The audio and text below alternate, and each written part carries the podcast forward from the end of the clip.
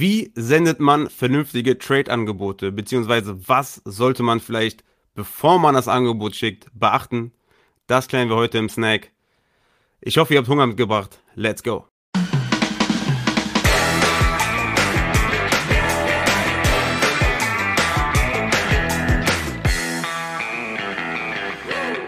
Wie ich ja schon mal in einem Video erklärt habe, was ich hier oben einblenden werde, gibt es ja meiner Meinung nach keine frechen Trade-Angebote. Das soll aber nicht bedeuten, dass ihr jetzt irgendwie einen Freifahrtschein habt äh, für jegliche Angebote, dass ihr jetzt Devin Cook für einen Viertrunden-Pick irgendwie ähm, mal anfragen könnt.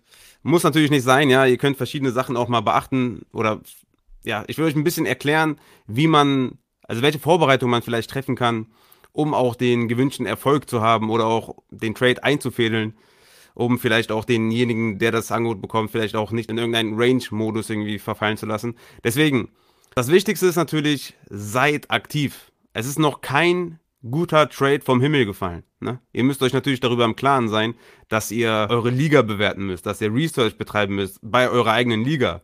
Wer ist vielleicht im Win Now? Wer ist im Playoff-Modus? Wer ist vielleicht im Rebuild-Modus? Ähm, wer hat gute Running Backs, dafür schlechtere Wide Receiver? Wer hat gute Wide Receiver, dafür schlechtere Running Backs?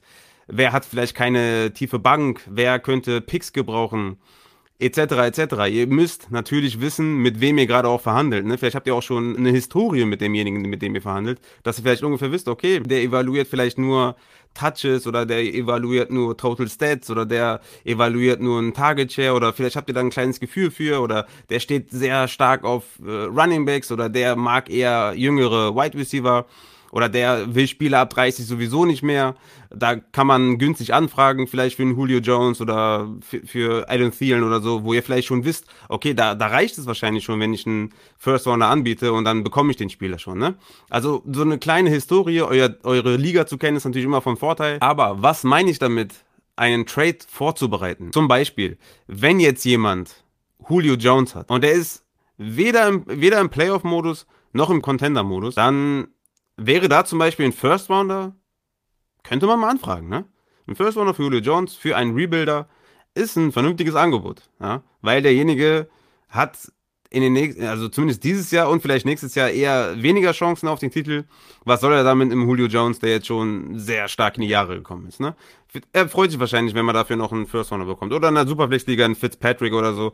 Ähm, wenn man den jetzt noch für einen First Runner abgeben kann, wenn man ein Rebuild-Team ist oder wenn man ja so ein Bottom-Six-Team ist oder so dann macht das Sinn, ja. Ist jetzt jemand im, im Contender-Modus und ich frage jetzt, ja, gib mir Fitzpatrick für einen First in der Superflex oder gib mir Julio Jones äh, für einen First, dann macht das ja keinen Sinn. Ne? Das, ihr müsst schon ein bisschen mitdenken. Ne? Also, wie gesagt, auch wenn jetzt jemand irgendwie Najee Harris an 1.02 gedraftet hat und ihr schickt demjenigen einen First 22 für Najee Harris, ja, macht auch keinen Sinn. Ne? Also ihr müsst das schon so ein bisschen mitdenken. Ne? Also es ist jetzt nicht so, dass ihr einfach jedes Angebot einfach rausschicken könnt, was jetzt irgendwie ja total sinnlos ist.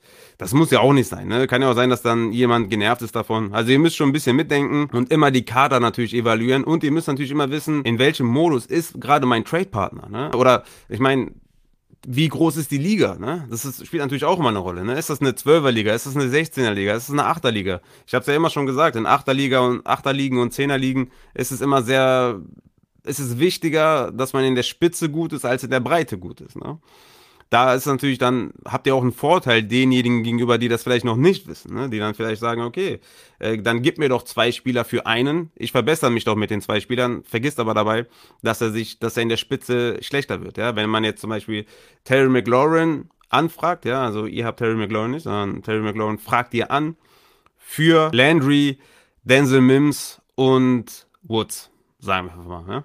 dann ist es eigentlich ein Trade zwischen Woods und Terry McLaurin. Der Rest ist nur Beiwerk.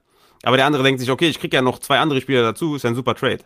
Vergisst aber dabei, dass er halt vielleicht in der Spitze schwächer geworden ist. Gerade in Dynasty ist Terry McLaurin natürlich ein ganzes Stück vor Robert Woods. Ja? So könnt ihr natürlich dann auch eu euer Wissen natürlich ein bisschen besser ausspielen. Ihr solltet versuchen, bei einem Trade immer daran zu denken, dass der andere ja auch irgendwie gewinnen will. Ne? Der will irgendwie auch einen guten Trade machen, weil keiner will ja irgendwie einen schlechten Trade machen. Ja? Es passieren natürlich Trades, wo man sagt, okay, die andere Hälfte gewinnt da ganz klar, weil das halt subjektiv ist, wie ich in dem Video auch erkläre. ist natürlich subjektiv, wenn ich sage, ja, Team A hat das, hat den Trade gewonnen gegenüber Team B, dann ist das halt meine Meinung. Aber jeder versucht ja irgendwie auch einen Trade zu gewinnen. Denkt ein bisschen mit. Hat jemand vielleicht vier, fünf gute Wide Receiver und hat Running Back Need? Ja, und du hast jetzt gerade irgendwie vier, fünf gute Running Backs und auf Wide Receiver Need, ja, dann kann man sich auf jeden Fall sehr, sehr gut einigen, ne? Hat derjenige vielleicht schon fünf gute Wide Receiver und du fragst den, ob der seinen letzten guten Running Back auch noch abge abgeben will für einen Wide Receiver, ja, wird er wahrscheinlich nicht machen. Macht von vornherein keinen Sinn, der Trade, ne? Deswegen, guckt euch auf jeden Fall immer die Kader eurer Trade-Partner an. Ja, wenn ich jetzt sage, einfach mal als Beispiel, Mike Davis ist ein Trade-Target. Dann geht nicht hin und tradet für Mike Davis einfach wahllos und sinnlos, sondern guckt euch den Kader an. Wenn Mike Davis sein zweiter Running Back ist, dann wirst du wahrscheinlich damit rechnen können, dass er den nicht auch noch abgibt, ja? weil er anscheinend keinen Running Back tiefer hat. Ja?